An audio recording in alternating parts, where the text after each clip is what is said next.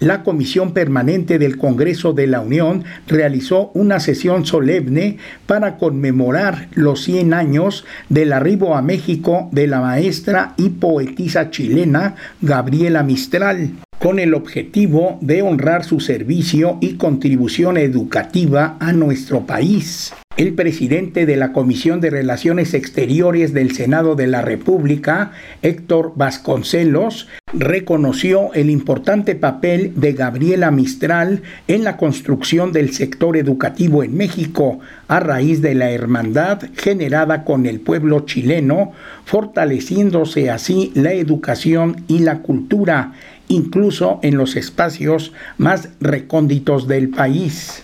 Gabriela abrió horizontes hasta entonces insospechados para la mujer mexicana.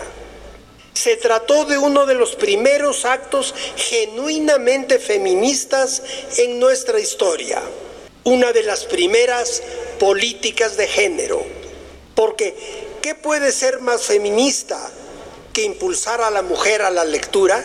Desde la tribuna, el presidente de la Junta de Coordinación Política del Senado, Ricardo Monreal, señaló que las obras creadas por Gabriela Mistral contienen sus experiencias vividas en México y Chile, lo que las enaltece desde varias perspectivas con una visión de enriquecimiento del espíritu humano. La poesía de Gabriela Mistral estaba impregnada de su vivencia en México y en su natal Chile.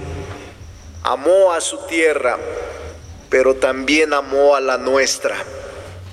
Por eso su espíritu es capaz de relucir en los más oscuros contextos. Para Pulso de Radio Educación, Reinaldo Cerecero.